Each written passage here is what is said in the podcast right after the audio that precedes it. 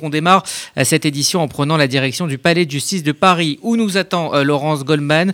Euh, Laurence, donc les réquisitions sont tombées. Oui, euh, absolument. Le réquisitoire de l'avocat général vient tout juste de s'achever. Les avocats ne sont pas encore sortis de la salle d'audience. Il y a une grande rangée de caméras de télévision et de journalistes qui sont euh, devant cette salle d'audience et qui attendent les premières euh, réactions, hein, notamment bien sûr des avocats de la défense. Alors, Julie Olvec, qui est l'une des avocates généraux à ce procès, a entamé son propos par ces mots. En s'adressant à la Cour, votre verdict sera entendu par l'ensemble des Français et par la scène internationale. L'idéologie djihadiste tente de détruire les sociétés occidentales. C'est une menace endogène. Puis, au cas par cas, la magistrate, a, la magistrate a annoncé les peines requises par le parquet à l'encontre des 14 accusés, dont 3 sont jugés par défaut. Les frères Beloussine, tout d'abord, ils sont considérés comme les mentors idéologiques des terroristes. Ils ont fui en Syrie juste avant les attentats. Le parquet a requis une peine de réclusion criminelle à perpétuité pour Mohamed Beloussine et 20 ans de réclusion pour son frère. Pour ce qui concerne Ayat Boumedienne, l'épouse religieuse de Koulibaly, et dont on sait qu'elle a pris une part active dans la préparation des attentats, l'avocat général a demandé une peine de 30 ans de réclusion criminelle. Ayat Boumedienne également, on le sait, a fui la France la veille des attentats. Willy Prévost, à présent présent dans le box, c'est un délinquant notoire. L'avocate générale note que le prévenu a une connaissance tiède des faits euh, tout au long de l'audience. Elle rappelle sa grande proximité avec Koulibaly, sa participation à l'achat des armes qui ont servi pendant les attentats il est dans le cœur du réacteur entre Polat et Koulibaly, a-t-elle souligné. Elle demande une condamnation à la peine de 18 ans de réclusion criminelle avec une période de sûreté des deux tiers. Puis, Julie Olvik passe au cas de Christophe Rommel, le seul des 11 accusés présents à cette audience à comparaître libre. Il n'est pas poursuivi pour terrorisme. Il a reconnu sa participation aux faits qui lui sont reprochés. Il doit rester sous observation judiciaire, indique la magistrate. Une peine de cinq ans d'emprisonnement est requise, ce qui est moins de ce qui était prévu à l'origine. Michael Nézar, pasteur alvatique à présent, il est l'homme à la double identité, identité juive d'un côté, islamiste de l'autre. C'était un très proche lui aussi de Koulibaly, engagé dans l'idéologie radicale un sympathisant de la cause au moment des faits, dit l'avocat général, un homme à la dangerosité avérée. Elle requiert une peine de 20 ans de réclusion criminelle avec une période de sûreté des deux tiers. Pastor s'agite dans son box en entendant ses propos il hoche la tête fortement à plusieurs reprises de haut en bas, puis de droite à gauche. Mohamed Fares, délinquant notoire lui aussi, dont le positionnement à l'audience interroge, précise la magistrate. Il a souvent souri. Il a contesté avec mollesse les faits qui lui étaient reprochés. Il a notamment participé aux achats d'armes. Elle demande une peine de sept ans d'emprisonnement. Amar Ramdani, à présent, il est assis dans le box auprès de son complice et cousin Saïd Maklouf. Ramdani a un parcours de délinquant charpenté. Il était conscient de l'engagement djihadiste de Koulibaly.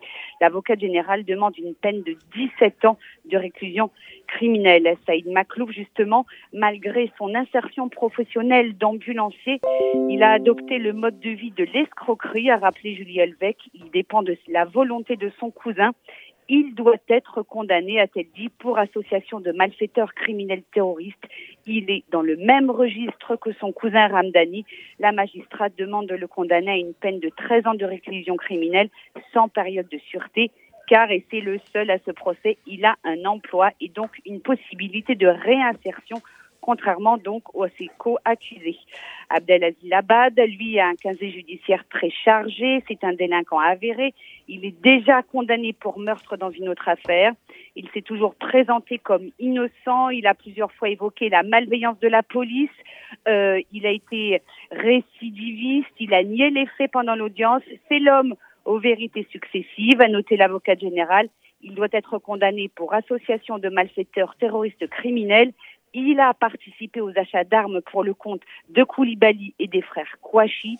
L'avocat général demande de le condamner à la peine de 18 ans de réclusion criminelle avec une période de sûreté des deux tiers. Miguel Martinez, autre accusé à ce procès. Lui aussi, il a un casier judiciaire très chargé avec 22 mentions pour trafic de stupéfiants et d'armes. Pour ce qui concerne son positionnement par rapport aux faits, il les a niés tout au long de ce procès. La magistrate demande de le condamner pour avoir fourni des armes aux frères Kouachi et à Koulibaly. Elle a demandé une peine de 15 ans de réclusion criminelle avec une période de sûreté des deux tiers. Métine Carasular à présent. Son parcours de vie est en Belgique à Charleroi. C'est le garagiste de l'affaire. Son casier judiciaire est ancien. Il est accusé d'avoir vendu les armes qui ont servi dans les attentats de Charlie Hebdo, Montrouge et Hypercacher.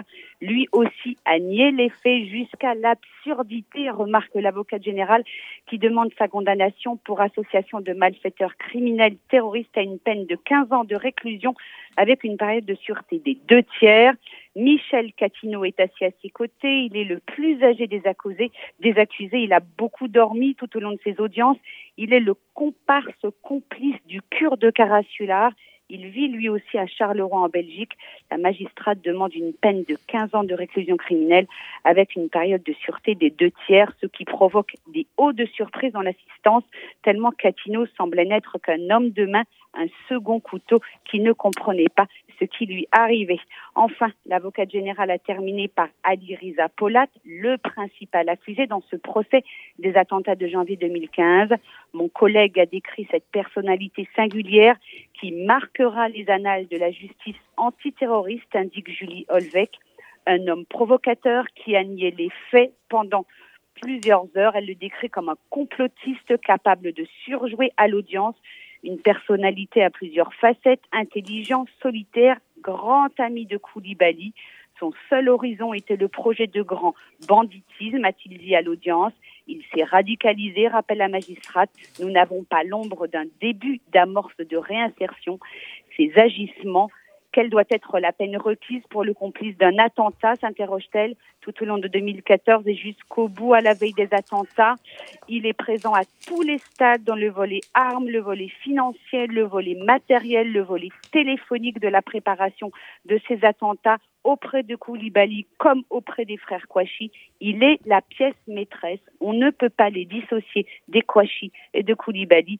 L'avocat général demande une peine de réclusion criminelle à perpétuité avec une période de sûreté de 22 ans. C'est la fin des réquisitoires à ce procès des attentats de janvier 2015. Cet après-midi, ce sont les plaidoiries des avocats de la défense qui vont débuter pour plusieurs jours. La première à plaider sera Isabelle Coutempère, principal conseil d'Ali Riza Polato, tribunal judiciaire de Paris, Laurence Goldman pour RCJ.